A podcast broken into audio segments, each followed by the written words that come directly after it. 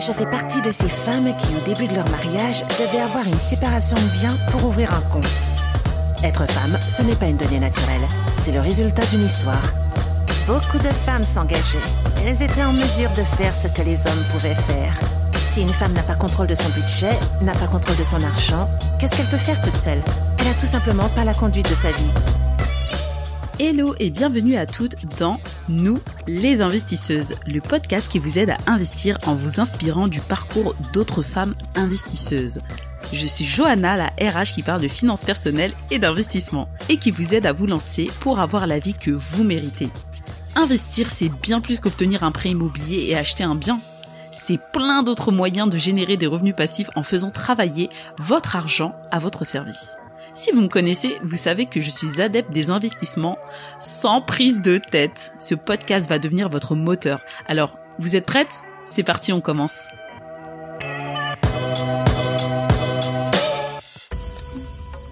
Dionysos, l'agence WordPress, à l'écoute de vos besoins.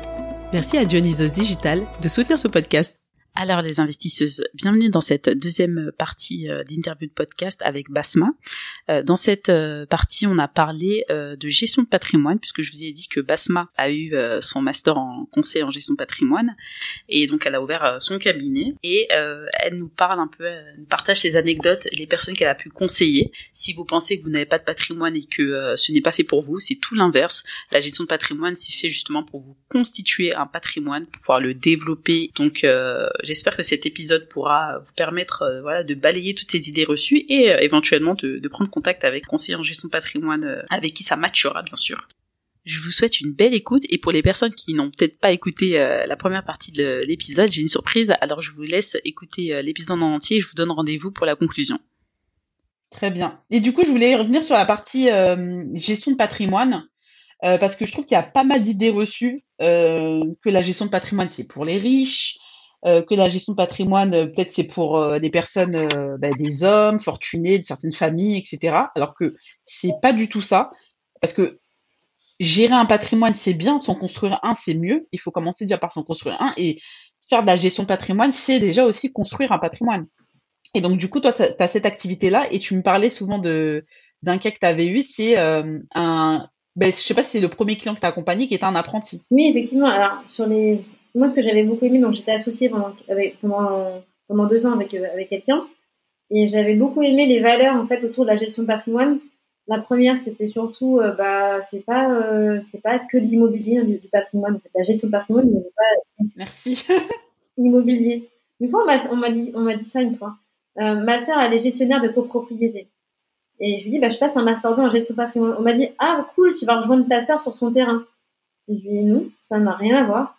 Donc, la gestion patrimoine. Il y a patrimoine immobilier et patrimoine mobilier aussi. Voilà, mobilier, financier, tout ce que tu veux. Donc, c'est très, très vaste. Euh, la gestion patrimoine, ça touche le juridique, le fiscal, euh, effectivement, des placements financiers, immobiliers. Mais voilà, c'est un univers très, très, très, très, très vaste. De là à même préparer ta transmission, hein, tout simplement. Hein. Donc, euh, et donc, ça, c'est le premier, la première idée reçue. Donc, gestion patrimoine ne veut pas égal, n'est pas égal, enfin, il y a de l'immobilier, mais c'est pas, ça veut pas, ça signifie pas investissement immobilier. Et le deuxième, c'est que la gestion patrimoine, à mon sens, c'est accessible à tout le monde. Et justement, l'exemple, effectivement, mon premier client, c'est un apprenti. Il vivait chez ses parents. Il avait un, salaire équivalent au SMIC et qui voulait commencer à faire fructifier son argent. Donc voilà, il a commencé un petit peu, il avait un petit capital pour des parts de SCPI, donc il a commencé par des parts de SCPI, un petit peu en bourse et un petit peu en or.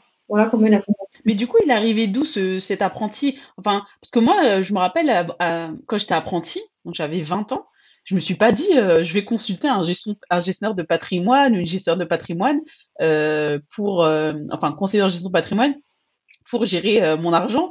Déjà, moi, j'avais juste découvert l'épargne salariale, j'étais super contente, mais il est venu d'où en fait que ça, ça lui a appris Enfin, peut-être il avait une certaine éducation, je sais pas, peut-être de ses parents. Enfin, c'était quoi son profil? Il, a, il, a, il faisait une école d'ingénieur donc euh, quand même quelqu'un d'assez instruit. Et, et, je pense qu'il commençait déjà à regarder un petit peu tout ce qui était plan d'épargne action. Donc je pense qu'il a commencé à s'intéresser par sa banque euh, initialement. Et puis après, tu sais que nous, on a toujours côté éthique qui, qui revient euh, assez rapidement euh, en termes de réflexion, même en termes d'investissement. C'est une philosophie, hein, l'éthique. Et là, il a commencé à chercher des, des, des, personnes qui sont justement dans la finance éthique pour l'orienter euh, sur son choix. Alors, je précise, quand tu appelles finance éthique, c'est de la finance islamique On parle de finance islamique comme on peut parler de finance catholique. Hein. Il y a aussi, ça, j'ai lu quelques ouvrages sur la finance catholique. Ouais, effectivement, après, c'est tout ce qui est des valeurs universelles. Hein je te parlais, je parlais du, je parlais du gagnant-gagnant, perdant-perdant. Tu vois, très important. Donc, euh, tu gagnes, je gagne, tu perds, je perds.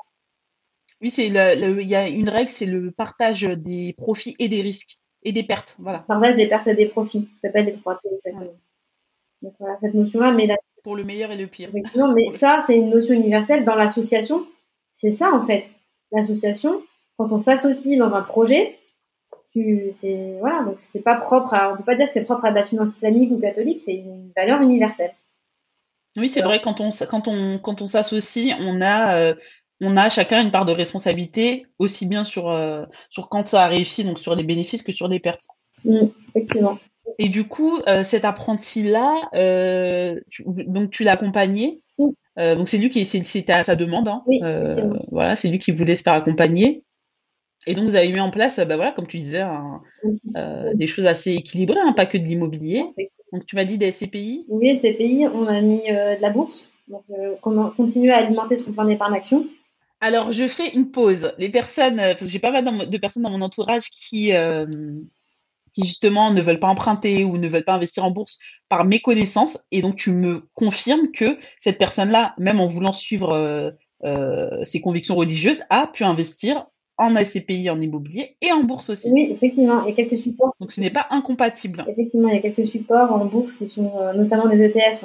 Oui, les, donc les, fonds passifs, donc les ETF, euh, j'ai vu qu'il y avait des ETF islamiques. Oui, effectivement, bah voilà. Donc, euh, voilà, donc donc c'est possible. C'est possible. Et puis il te reste encore des fonds actions et des fonds obligations, donc des fonds, des sous excuse-moi, qui sont les certificats d'investissement.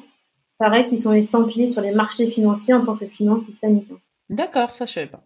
Et donc lui, il a pu, avec, euh, je sais pas, son épargne qu'il avait disponible, investir euh, et régulièrement, justement, c'est ça. Hein, le secret, c'est. Euh, yes, c'est la régularité. Pas des grosses sommes, parce que quand tu démarres, c'est juste pour commencer à rentrer. C'est ce que je recommande à tout le monde. Si vous n'êtes pas à l'aise sur la partie sur le fait d'investir, commencez progressivement. C'est tout quelque chose, enfin quelque chose que vous ne voyez pas passer à la fin du mois, c'est l'épargne. Donc dont vous n'avez pas besoin, parce qu'en général, quand on investit, c'est une partie de l'épargne dont on n'a pas besoin, mais très progressivement. Puis euh, maintenant, il y a des supports pour toutes les bourses. Hein. On parlait de, bah, voilà, tu, sur la partie private equity, tu peux investir à partir de 10 euros. On parlait de plateforme immobilier, euh, immobilière tout à l'heure, pareil, euh, montant d'entrée 10 euros. On va essayer de vous familiariser un petit peu progressivement. Donc euh, voilà. Et c'est surtout bien regarder aussi s'ils ont des agréments ou pas. Ouais, qu'ils soient agréés, ouais. Ça, c'est hyper important. Et en France, c'est très réglementé pour protéger justement les, investisseurs et les investisseuses.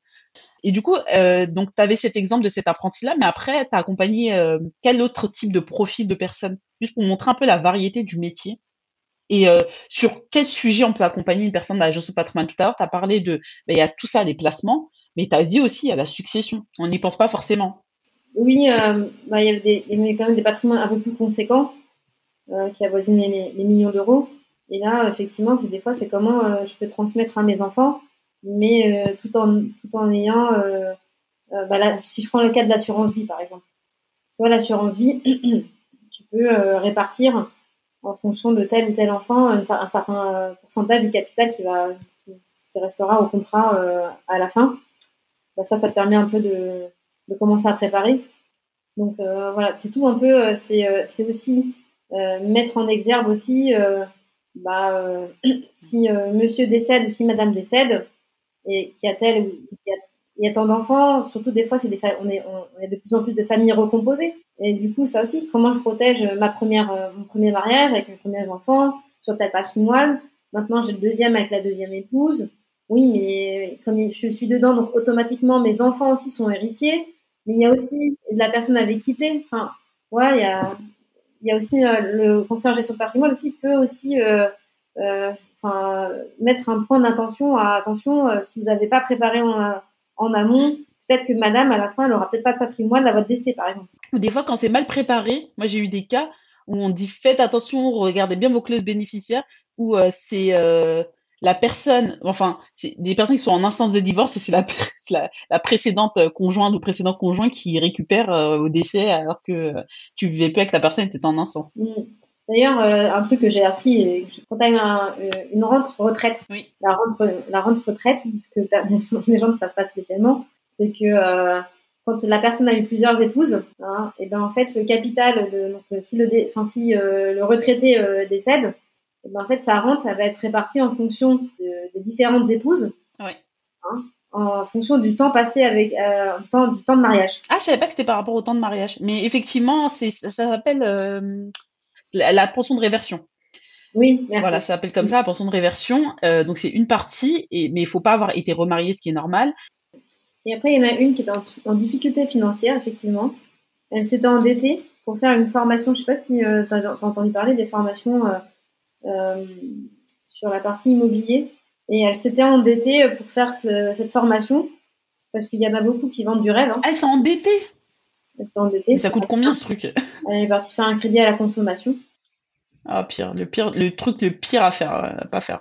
Et, et, du coup, elle voulait reprendre un peu la main, non seulement à rembourser son crédit à la conso, puis à commencer à refaire un peu des investissements par-ci par-là. Mais du coup, elle a, pris, elle a, elle a payé, euh, elle a pris un crédit à la conso. Mais ça coûtait combien? Elle a pris Je sais que des formations immobilières coûtent plusieurs milliers d'euros, mais elle a, elle a pris un crédit à la consommation pour se payer une formation. Oui. Et du coup, ça lui a créé des difficultés financières forcément parce qu'elle avait un crédit peut-être qu'elle pouvait pas honorer. Voilà, peut-être pas les, moyens. Elle honorait, mais ça a toujours une capacité d'épargne euh, euh, qui est prise au lieu d'investir. Donc elle a remboursé et puis euh, donc elle était pas mal. Je sais pas, elle était en fin de remboursement de mémoire et elle voulait reprendre un peu la main sur l'investissement. Mm. D'accord. Donc euh, voilà, c'est un peu les cas. Mais oui, effectivement, il y a des gens comme ça. Euh, et mine de rien, tu vois, quand tu regardes, euh, bah, elle a été contactée un conseiller en gestion de patrimoine. Donc on revient à la base de dire que c'est accessible à tout le monde. D'accord. Mais en fonction des bourses, parce que imagine toi, t'es endetté. Tu viendrais à l'idée d'aller taper à, à la ah bah porte CGT et ça me fait penser aussi à un autre CGP que j'avais fait connaissance euh, lors d'un séminaire. Et il a, lui aussi, il avait aidé quelques femmes à, à relever les finances, à relever leurs finances. C'est ça. Donc tu vois, c'est ce que je voulais montrer dans ce métier-là, c'est que même si vous avez des difficultés, vous n'avez pas une gestion budgétaire saine, c'est le métier, c'est le rôle aussi du gestionnaire de patrimoine, le conseiller en gestion de patrimoine, c'est son métier de vous aider à justement équilibrer vos comptes. Pour moi, c'est la première partie, c'est la première étape on va, un bon conseiller en gestion de patrimoine, ce qu'il va faire, c'est qu'il va regarder, il va vous demander de documents, il va regarder tous vos relevés, vos ressources, toutes vos ressources, c'est pas que le salaire, ça peut être des aides sociales que vous avez, ça peut être des revenus euh, fonciers, tout. Et il va regarder aussi de l'autre côté, comme un bilan d'une entreprise, hein, il va regarder toutes vos dépenses. Il va regarder tous les contrats d'assurance que vous avez en doublon, les machins. On va optimiser tout ça, voir ce qu'on peut réduire, ce qu'on peut supprimer qui est en doublon, et derrière pour justement avoir une base saine et voir combien vous, vous avez de capacité d'épargne. Parce qu'aujourd'hui, vous pensez peut-être que vous avez une telle capacité d'épargne, alors qu'en fait, vous pouvez avoir plus. Et ça, justement, c'est euh, c'est pas tout le monde euh, qui, qui, sait faire ça, bien gérer son budget. On n'apprend pas l'éducation financière à l'école. C'est pas une matière malheureusement. Et, euh, et donc du coup, c'est une personne qui est là aussi pour vous accompagner, pour poser les bases saines. Et après, derrière, grâce à cette épargne, vous allez pouvoir vous constituer votre matelas sécurité et le reste, pouvoir l'investir. Et c'est pour moi, c'est la première étape euh, de euh, vérifier voilà euh, l'équilibre des comptes, mm. enfin du budget, et derrière on investit. Et après, tout au long de sa vie, bah, on a toujours, enfin, tu vois, ton apprenti, il était, voilà, il était chez ses parents, etc. Bah, après, il va avoir son CDI ah oui, ou, autre chose, il va hein. Il va rentrer ah dans la vie active, voilà. Il rentre dans la vie active, peut-être qu'il va se marier ou pas, il va avoir des enfants ou pas il va acheter ou pas. Et là, et là, tu continues d'accompagner la personne tout au long de sa vie. C'est pas genre tu lui vends un produit puis salut, ciao. C'est on continue tout au long de ta vie quand tu as des nouvelles problématiques qui vont apparaître. Je t'accompagne pour euh, pour relever cette problématique.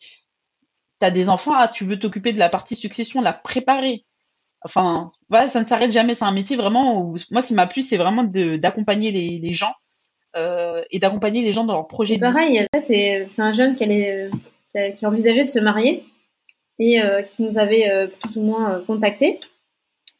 Et, et, là, je lui dis attention, je lui mets un petit warning, attention à ton régime matrimonial. C'est très important. Donc là, aujourd'hui, tu pas de patrimoine.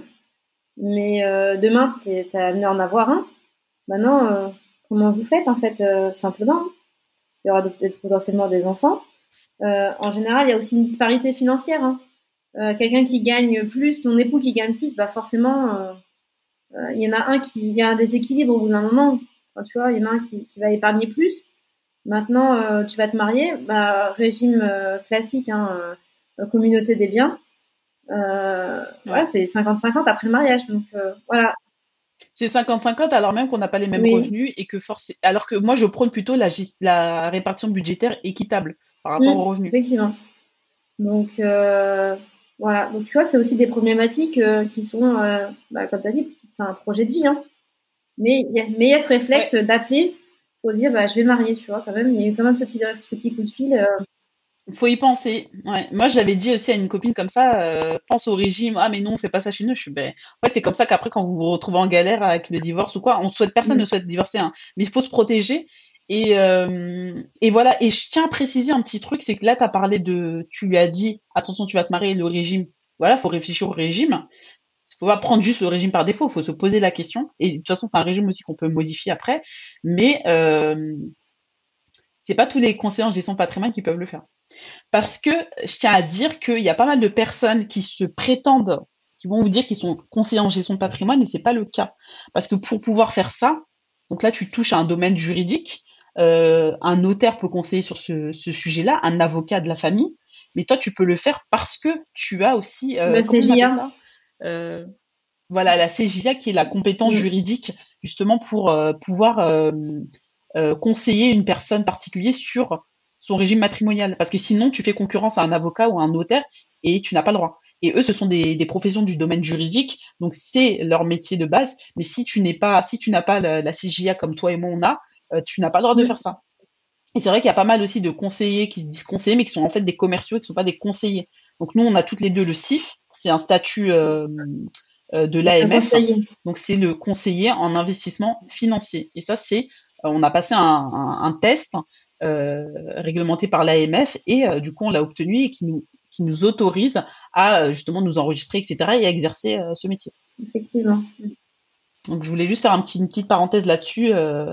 Euh, parce qu'il y a pas mal de gens qui se qui s'autoproclament euh, conseillers en gestion patrimoine alors que ce sont juste des commerciaux en fait qui viennent vous vendre des produits mais ils n'ont pas les agréments. Ils sont ils passent par une structure ou quoi mais nous on a vraiment euh, euh c'est un métier à part entière vraiment. Un métier qui mêle juridique beaucoup juridique et financier. Donc mais avant ça il faut passer par la partie effectivement. Mm. Très bien, mais je pense qu'on a déjà pas, pas mal fait le tour. toi, au niveau de tes investissements, donc du coup, toi, tu as un peu sur toi, t'investis dans quoi? C'est quoi ton Est-ce que tu connais déjà ton profil euh, d'investisseuse C'est quoi Sur quoi Sur quoi t'as des appétences euh, pour investir? Parce que c'est vrai que tu fais déjà pas mal de choses, t'investis déjà beaucoup ton temps, mais au niveau de ton argent. Ah non, moi, je fais un, profil euh, alors plus fort que modéré en fait, entre le modéré et le risqué en fait. Alors, il n'y a pas de, il y, a pas à proprement dit de, de notion entre les deux. Il y a, enfin, il y a les quatre profils les plus standards qu'on connaît, mais c'est très générique. T'as prudent, euh, équilibré, dynamique et euh, agressif. Bon, moi, je suis dynamique plus, on va dire. voilà, bah, c'est exactement, j'ai ce profil-là. Alors, moi, j'avais d'autres profils en tête, mais oui, ça se rejoint. Oui, parce que des fois, il y a d'autres noms, mais euh, moi, je sais que je suis pas agressif et je pense pas que je le serais. Mhm. On est des mamans, on est, ouais, moi, on a un certain âge, on a, enfin, on a, on a plus 20, 20 ans, et donc forcément, moi, je suis pas trop dans le truc agressif. Même si, voilà, on connaît les, je pense que comme on connaît bien les règles, on sait comment ça fonctionne, eh ben, on n'a pas trop de mal à être dans du dynamique plus. Ah oui, carrément, complètement. Euh, moi, je suis, euh, alors j'aime l'immobilier, euh, mais parce que ça, c'est mon côté bah, très français. Hein. le français aime l'immobilier. Ouais, le tangible. Mais en, en, direct ou en indirect? Les deux. Donc en direct et en papier. Ouais, les deux, exactement. J'ai pas, pas de, pas de restriction par rapport à ça, mais je rentre toujours aussi. Un, moi, je pense beaucoup à la diversification. Parce que tout réside dans ah, comme moi, la règle d'or. Tout réside dans ça, en fait. Tout réside dans la diversification. Après, tu peux avoir des, à l'intérieur des supports un peu moins risqués que d'autres. Du coup, il va y avoir une espèce d'équilibre qui va se créer à l'intérieur de ton portefeuille. Et puis après, donc moi, j'ai ça, j'investis aussi dans les startups. Ah oui, forcément. ça me fait, ça me fait pas du tout peur. Et puis, euh, j'ai une partie métaux, métaux, métaux précieux également. D'accord. Voilà, assurance vie également. Enfin, Mais du coup, sur les métaux précieux, juste pour revenir, c'est quoi de l'or? Ouais, c'est de l'or et de l'argent. Et euh, tu fais en épargne, genre, enfin, En versement régulier ou euh, et investi en via des sociétés? Oui, j'ai investi via des sociétés de gestion, effectivement. Mais sur de l'or tangible, donc c'est pas de l'or du marché. Hein. Non, c'est pas de l'or du marché. C'est quelque chose qui est tangible. Euh, et par contre, très régulièrement. Et par contre, ça, je sais que je suis. Euh, parce que en termes de fiscalité, euh, la plus-value, elle est exonérée au bout de 25 ans. Et même au-delà de. En dessous de 5000 euros, c'est ça? Il euh, n'y a pas à déclarer. Et en 5000, après, ça va dépendre des supports. Donc, il y, a, y, a des, y a des petites subtilités, mais en tout cas, moi, je suis partie pour 25 mais ans. Sur ce genre d'actifs-là, oui, c'est vrai que enfin, c'est des, des actifs un peu exotiques, atypiques, c'est faut investir sur du long terme. De toute façon, mais sur du très long terme. Mais pour moi, mm, pour moi, ouais, ça, euh, les métaux et l'immobilier, pour moi, c'est du très long terme. Mm, ouais, effectivement. Parce qu'en en fait, ça vous viendrait pas à l'esprit. On en parlait tout à l'heure en off, mais il y a des gens qui investissent dans des startups et qui veulent récupérer l'argent très rapidement. C'est pas comme ça. Ça vous viendrait pas à l'esprit d'acheter un appartement, de payer les frais d'agence, les frais de notaire et tout le tout le temps pour le revendre un an après mm. ou dans quelques mois? Donc pourquoi le faire aussi avec euh, des placements financiers? Non, c'est de l'investissement long terme. Effectivement. Et puis après, euh, toujours sur par contre, c'est le modèle fiscal, euh, j'investis dans la forêt. Des parts de forêt. Les GFF. D'accord. Groupement. Donc, euh, dans les GFI et GFF. Ouais, hein, effectivement. Mmh. Ça, je suis une petite part, euh, mais ça, c'est le côté euh, pour faire l'optimisation derrière. Donc, c'est déductible d'impôt. Et pareil, tu es sur du long terme dessus. J'investis pas sur des grosses sommes, mais j'ai trouvé le côté, indépendamment du côté financier et fiscal, c'était le côté déjà atypique déjà du produit, parce que c'est très peu connu, c'est très peu connu du public, hein, ça reste encore très très, donc ça c'est pas très répandu.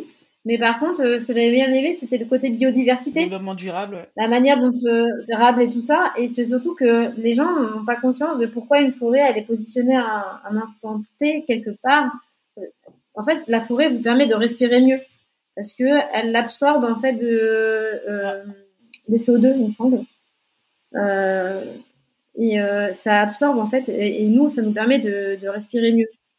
Ça faut le savoir. Et, le, et la deuxième chose aussi, c'est que la manière dont une forêt, la plantation des arbres, elle est très calculée.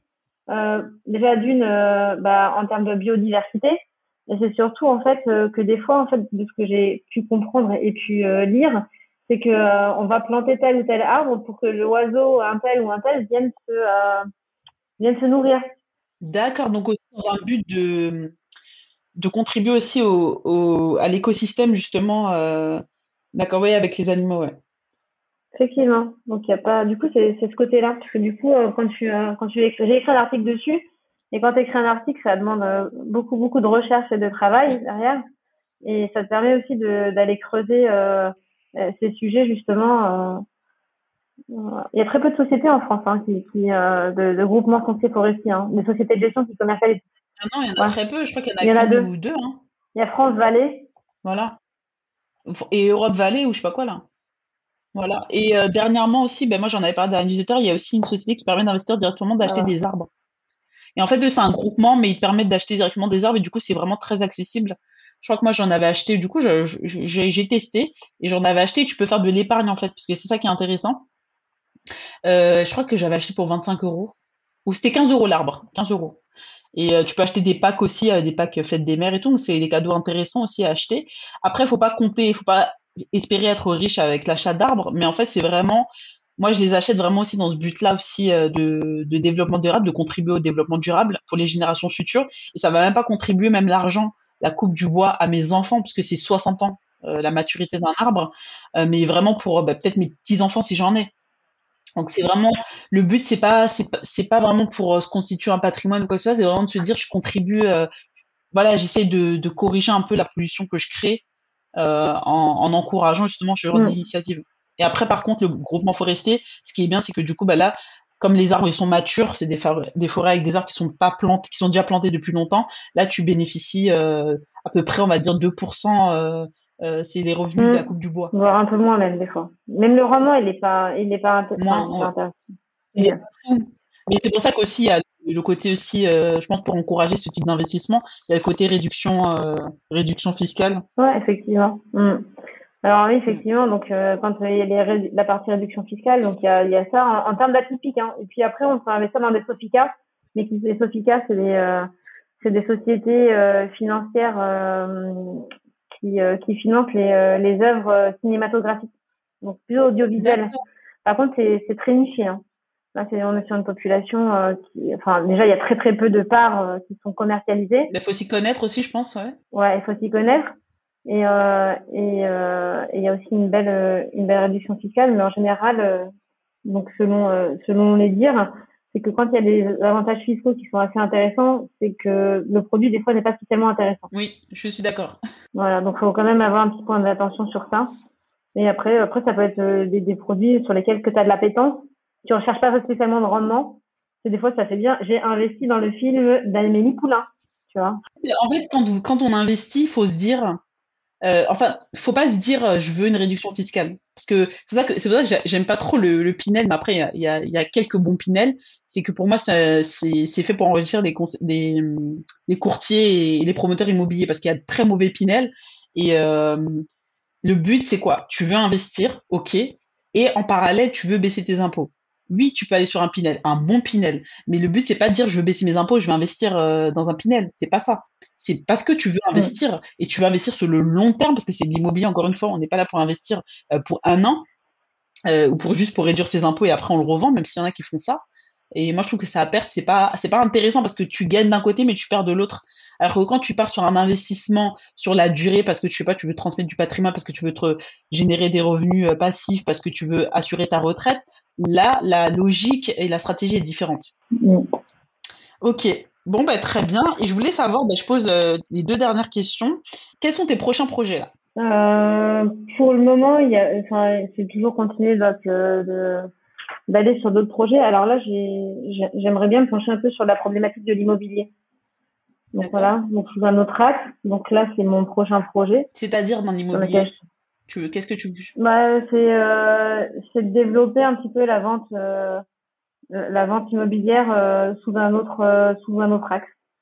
Je peux pas trop trop en parler euh, pour le moment, c'est encore très très très nouveau. Et et pour la suite, j'ai pour le moment, c'est j'ai deux années très très compliquées. Je pense que je vais un petit peu me reposer aussi, mais j'aurai toujours mes ça. C'est très bien aussi de temps en temps de se reposer. De se reposer un peu. Et puis, euh, et puis c'est surtout, bah, là, je viens d'avoir tout juste parce que euh, la partie, on, on, disait que justement, on est CIF et courtier en assurance. C'est des agréments qu'on a de par l'ORIAS. Et euh, il y a une refonte euh, justement du site de l'ORIAS, plus un, un, changement de réglementation pour certains statuts. Euh, ce qui fait qu'en fait euh, les deux ont entraîné euh, justement l'obtention d'agréments mais sur une très longue période. Je viens de les avoir là, cette semaine. Donc du coup, je vais lancer mon, ma petite activité de, de, de gestion de patrimoine, mais de manière indépendante, parce qu'avant j'étais associée. Donc voilà. D'accord. Donc je précise, l'ORIAS, c'est un organisme qui recense tous les prestataires et les intermédiaires bancaires et assurantiels.